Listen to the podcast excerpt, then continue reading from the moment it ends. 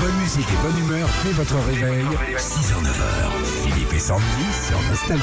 C'est la période où les enfants envoient leurs lettres au Père Noël, Philippe, et sur les réseaux sociaux, ben, on a trouvé les plus belles perles de lettres envoyées au Papa Noël. Alors, Pookie Moon qui nous dit en parlant de sa petite fille, euh, la petite, je lui donne les catalogues pour qu'elle me dise ce qu'elle veut pour Noël. Madame eut le coup de foudre pour les crevettes de la page 5 du catalogue Auchan.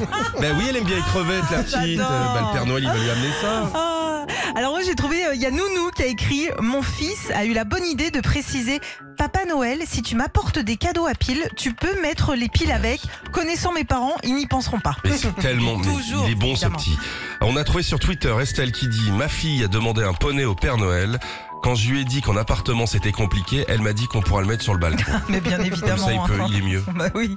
On va rester dans le thème des animaux. Tiens, Philippe, il y a Étienne qui a écrit sur Facebook Mes enfants veulent un chat. Ah. Ils m'ont demandé d'écrire le mot chat en plusieurs langues au cas où le Père Noël ne parle pas français. Ah, chat en espagnol.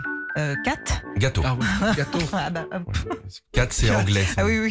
Ou américain, on va dire américain. Le dernier, c'est Quentin sur Twitter.